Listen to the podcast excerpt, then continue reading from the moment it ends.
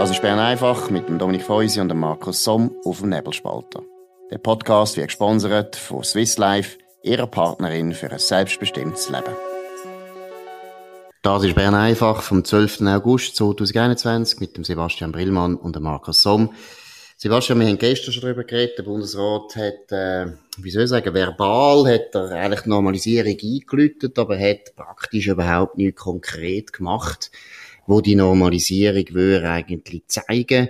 Du hast Pressemitteilungen noch studiert, die er vor kürzerer Zeit mal äh, gebracht hat, und das ist doch eine interessante Diskrepanz, die man merkt. Genau, im April, wenn ich mich nicht täusche, hat er noch geschrieben, in einer sehr langen Pressemitteilung, dass wenn man mal in dieser Normalisierungsphase angekommen sei, ähm, dann gibt's eigentlich keine Einschränkungen mehr rechtsfertigen. Und das heißt auch ganz klar, dass die verbleibenden Maßnahmen, es noch gibt, dann schrittweise aufgehoben werden. Und jetzt gestern, und das ist ein bisschen das, was ich finde, darf man dem Bundesrat vorwerfen, das hat er nicht gemacht. Er hat eigentlich nicht weiter gelockert, hat das irgendwie begründet, ja, man hätte schon vorher ein bisschen mehr gelockert, dass man hat müssen in dieser Stabilisierungsphase okay, ich bin nicht ganz happy und habe natürlich gefunden, dass auch in einem Kommentar geschrieben, dass wir jetzt einfach die Maßnahmen so ganz aufheben, aber da ist er offensichtlich noch nicht bereit dazu.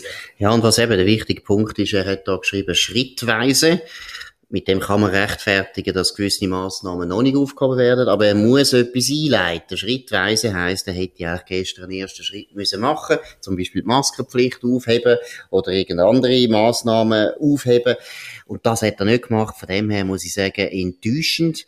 Und man hat ein bisschen den Eindruck, die Maskenpflicht vor allem, das ist eigentlich nur noch eine symbolische Frage. Dann geht es einfach darum, dass die Regierung irgendwo die Leute dazu zwingt, immer wieder an die Kranken zu denken, an das Corona zu denken, wie wir es gestern schon angesprochen. Heute kann jeder, der Angst hat vor Corona, kann sich impfen lassen. Jeder der muss keine Maske tragen. Er kann sich impfen lassen. Und wenn er so wahnsinnig Angst hat vor Corona, dann kann er, wie gesagt, sich impfen lassen. Also von dem her ist es absolut nicht zu rechtfertigen, die Maskenpflicht. Mich denke, das ist Symbolpolitik. Jetzt kann man immer lang diskutieren, ja, Masken tragen ist ja nicht so wahnsinnig schlimm. Stimmt, ist nicht so wahnsinnig schlimm. Es geht gar nicht um das. Es geht um das, dass wir nicht eine Regierung wollen, die uns vorschreibt, wie wir uns anzulegen haben, was für Schuhe wir tragen müssen was für Pullover heute jetzt angesagt sind. Es geht wirklich darum, ob wir eine dirigistische Regierung wollen, wo jede, jedes Detail tut vorschreiben oder nicht. Und die Maskenpflicht ist etwas, wo halt symbolisch doch ein, Entschuldigung, ein grosser Eingriff ist, in dem Sinn nur symbolisch, wo eine Regierung, die liberal ist, schon lange sollte aufheben ich sehe es auch so. Und wenn, wenn, wenn jetzt müsste, wenn ich pendeln und ich bin gesundheitlich angeschlagen oder bin mir nicht ganz sicher, trotz Impfung, dann darf ich doch eine Maske anlegen. Da sagt ja dann auch niemand etwas. Aber es darf nicht mehr ähm, vorgeschrieben werden. Also es wäre Zeit, dass man das bei der nächsten Sitzung nochmal äh, genauer anschaut, weil ich finde, äh, das kannst du nicht länger aufrechterhalten. Genau. Und man muss da auch wieder ein bisschen einen Vorwurf machen der übrigen Bundesräte. Man kann davon ausgehen, dass eben der Berse natürlich da den Antrag gestellt hat, keine Massnahmen aufzuheben. Ich finde, die anderen Bundesräte, vor allem die Bürgerlichen natürlich, sollten jetzt auch langsam aus der Ferien zurückkommen und das mal anschauen und sagen, jetzt ist fertig, es langt. Die ganze Krisenstimmung, die man natürlich mit solchen Massnahmen aufrechterhalten, ist etwas zu tiefst unliberals. Und was ich auch immer noch ein Problem finde, immer schon in dieser Pandemie, es wird mehr gewarnt, es wird immer mehr vor negativem Ausgang gewarnt, als dass man einfach sagt, Zuversicht, es kommt gut. Auch der Berse gestern hätte ja ein bisschen optimistischer können sein. Auch das gehört so Leadership, dass man den Leuten nicht Angst macht, sondern eher Hoffnung. Ich finde auch, absolut, bin aber jetzt mit dem Bundesrat Berse nicht so streng ins Gericht gegangen, weil ich finde, das ist okay gesehen durch alles außer der angesprochene Mangel, wo, wo wir jetzt diskutiert haben. Viel schlimmer finde ich die Taskforce. Und da tritt ja der Martin Ackermann jetzt zurück und er hat noch ein paar Interviews gegeben in verschiedenen Zeitungen. Genau, Martin Ackermann äh, ein ETH-Professor, wo, äh, glaube jetzt etwa ein Jahr ist er der Chef von der Taskforce. Und ich muss sagen, das Interview, die viele, er hat sehr viele Interviews gegeben, schon das muss ich ehrlich sagen, ist fragwürdig. Seit wann tun eigentlich Experten, wo, Bund, wo der Bundesrat äh, beraten, da die ganze Zeit in die Öffentlichkeit sich drängen und Auskunft geben? Ich meine, wir haben sehr viele Experten, wo zum Beispiel Auskunft, äh, wo zum Beispiel Berater sind, was äh, Wirtschaftspolitik betrifft. Die kommen auch nicht die ganze Zeit in den Medien. Ich muss jetzt ehrlich sagen, ich finde es fragwürdig, dass einer, wo jetzt abtritt, noch so praktisch Abschiedsinterviews gibt. Also da muss man auch sagen, dem ist das ein bisschen zum Kopf, aus, in den Kopf gestiegen offensichtlich. Und äh, ich finde auch Zitate sind zum Teil interessant, zum Teil äh, finde ich auch durchaus versöhnlich, kann man auch durchaus einmal ein bisschen loben.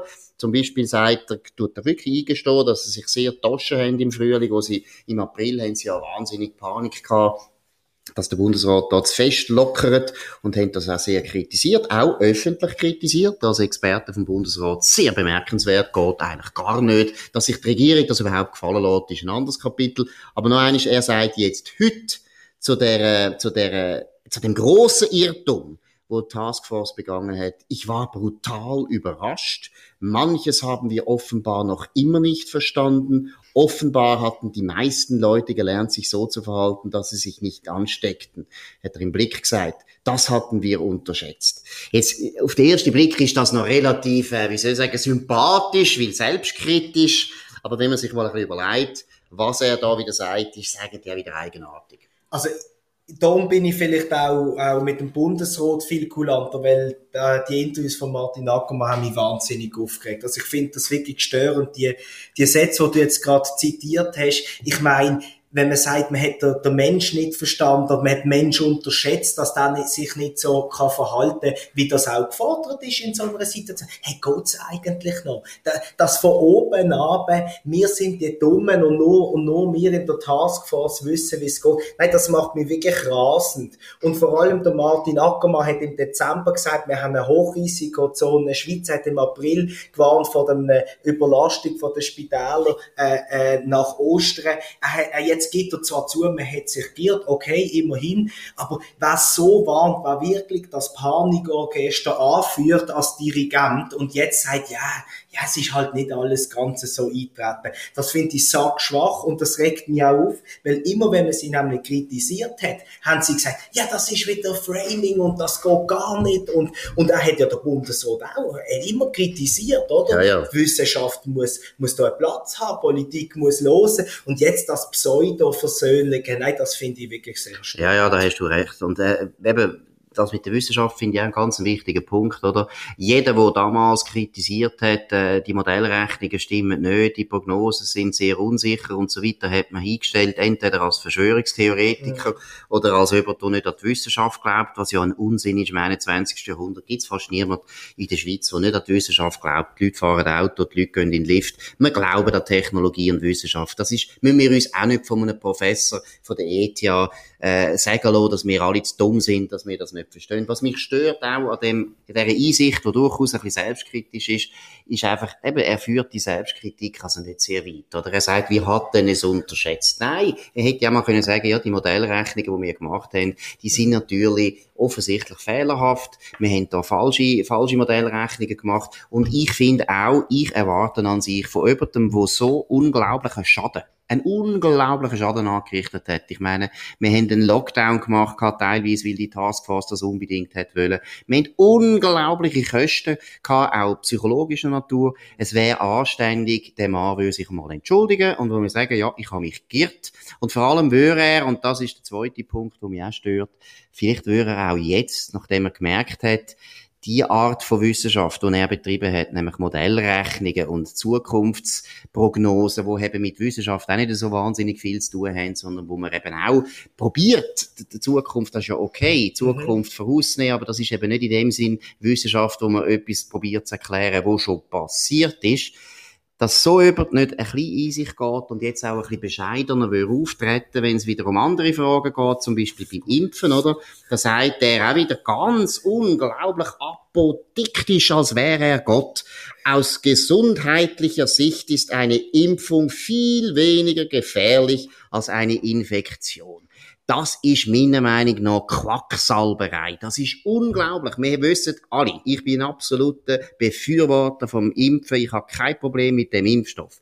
Trotzdem müssen, wissen wir alle, wir wissen noch nicht genau, wie die Impfstoffe sich werden verhalten. Wir haben das nicht können gut studieren. Wir haben relativ schnell müssen die bewilligen und so weiter. Das ist alles richtig gewesen. Aber jetzt so gut behaupten, als können wir das ganz klar jetzt schon sagen, es sei auf jeden Fall eine Impfung viel weniger gefährlich als eine Infektion, finde ich also atemberaubend. Vor allem, weil ja wir auch wissen, dass zum Beispiel die Infektion praktisch bei allen Menschen bis 70 also kein Problem ist. Wir haben ja, wir haben ja die Zahlen, das ist Empirie. Wir haben etwa, ich habe es jetzt extra noch einmal rausgesucht, wir haben irgendwie 10.000 Tote haben wir von Leuten, die über 70 sind und unter 70, unter 70 eine verschwindende Zahl. Zum Beispiel die, die unter, also unter 70 sind etwa 1000 Tote. Also es ist offensichtlich, dass eine Infektion mit Corona bei gewissen Altersgruppen viel, viel schwerwiegender ist als bei anderen. Und von dem her kann ich ja nicht einfach sagen, grundsätzlich ist es so, Impfen ist immer das kleinere Risiko als eine Infektion. Nein, das ist nicht wahr. Für ein zehnjähriges Kind ist eine Infektion absolut ein No-Brainer, kann praktisch nichts passieren, es ist praktisch niemand gestorben in dem Alter, während wir bei der Impfung wissen wir noch in dem Sinn zu wenig ja, ich finde das vor allem unglaublich, dass das Definitive, die, die, die, die Hybris zu wissen, so ist es, weil die ein, zwei zurückhaltenderen Sätze in diesen Interviews, wir haben uns ein bisschen gedacht, warum sagt man das nicht von Anfang an? Man geht vor die Presse mit dem Bundesrat zusammen und sagt, schaut, wir wissen es auch nicht, aber wir haben ein Modell, wir glauben, nehmen es uns nicht übel, wir probieren es so exakt wie möglich, da wäre das Vertrauen viel grösser. Aber mit dieser Hybris, wo alle von denen an den Tag gelegt haben, was sich da äh, prominent geäussert haben, also auch ein Christian Althaus beispielsweise, der ja aus Protest zurückgetreten ist und seitdem gegen den Bundesrat schießt, das wären wir da irgendwie regiert von, von Vollbacheln. Also das geht einfach nicht und das ist wahnsinnig störend und ich, ich habe das Gefühl, die Leute mit dieser neuen Macht, die, die, die haben eine Weltuntergangsbegeisterung, die mir überhaupt nicht ähm, einleuchtet, aber man kann es nicht ändern. Das ist das Erste und das andere ist einfach eine unglaublich elitäre Haltung, oder? Eben auch undemokratisch. Die Taskforce hat sich angemaßt, das Land zu regieren. Jetzt ist er da auch ein bisschen versöhnlich und sagt so, ja, der Bundesrat und die Wissenschaft müssen halt miteinander reden und ein bisschen aufeinander hören. Nein, es ist nicht so gewesen. Wenn der Bundesrat nicht gemacht hat, was der Herr Ackermann hat wollen, dann hat es Hauen gegeben für den Bundesrat. Der Herr Ackermann, ein ungewählter Mensch, wo an der ETH zufälligerweise Professor ist, hat sich angemaßt, einfach können der Bundesrat zensurieren und sagen, ja, das geht gar nicht und das ist dumm und so weiter. Also, muss ehrlich sagen, ganz, ganz nötig wäre es jetzt, die Taskforce sofort auflösen. Und wenn wir wieder ein Problem haben mit Corona, bitte eine neue Taskforce einsetzen, auch ein bisschen transparenter den Prozess machen und nicht so ein homogenes Gremium, wo sich alle sowieso einig sind, dass du hast du schon recht, die Welt langsam untergeht. Von denen hat man eigentlich auch äh, mehrheitlich nur immer ganz pessimistische äh, Darstellungen gehört und nie Optimismus gehört. Auch das gehört ein bisschen zur Leadership, selbst für Wissenschaftler.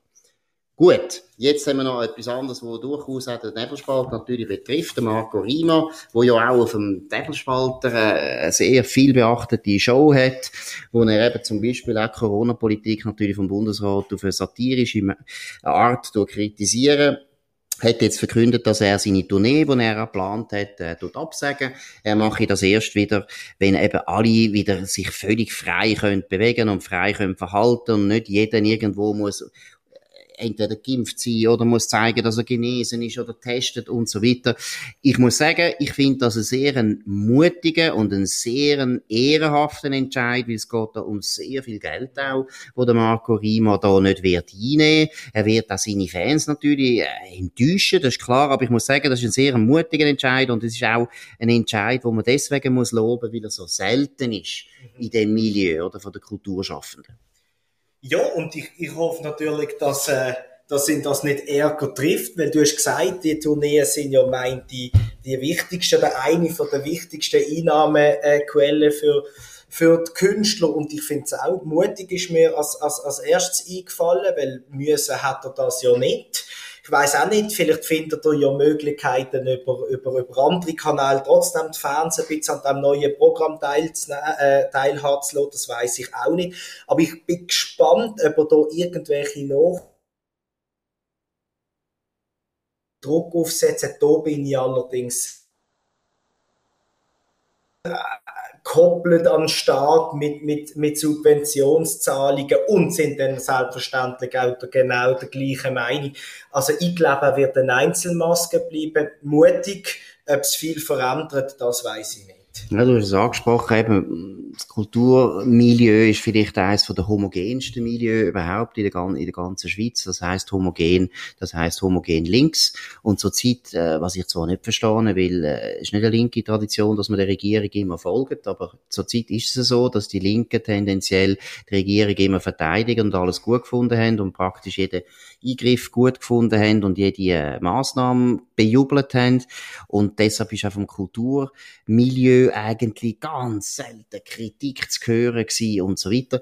Was eben schon auch, und du hast es auch angesprochen, ein richtiges Riesenproblem ist bei unseren Kulturschaffenden, ist einfach, dass sie praktisch nur noch auf eine Einnahmequelle angewiesen sind und das ist der Staat. Sie können sich gar nicht mehr leisten, sich mit dem Staat irgendwo anzulegen, den zu kritisieren, es geht nicht mehr. Und äh, wenn wir jetzt gerade bei Martin Ackermann sind, das ist eben bei den Wissenschaftlern mittlerweile auch das Problem. Oder das ist auch, äh, habe ich ein sehr gutes Interview gelassen mit einem amerikanischen Mediziner, wo genau das Gleiche gesagt hat, dem sagt, dass wirklich jetzt auch richtig aufgefallen, wie viele Ärzte, wie viele Mediziner, aber auch wie viele Wissenschaftler mittlerweile Angestellte sind und nicht mehr selbstständig Erwerbende. Und das macht die Leute feig. Das macht die Leute natürlich auch verletzlich, weil sie immer aufpassen müssen, dass sie nicht ihren Arbeitgeber oder eben den Staat äh, hässig machen. Und deshalb haben wir eigentlich eine Situation heute, wo wir in der grössten Krise nicht mehr offen reden über offene Fragen. Und von dem her müssen wir sagen, Bern einfach ist da eine von diesen Inseln. Hoffen wir zumindest. Wir sind uns natürlich auch immer praktisch gleicher Meinung, aber wir machen es freiwillig. Wir tun,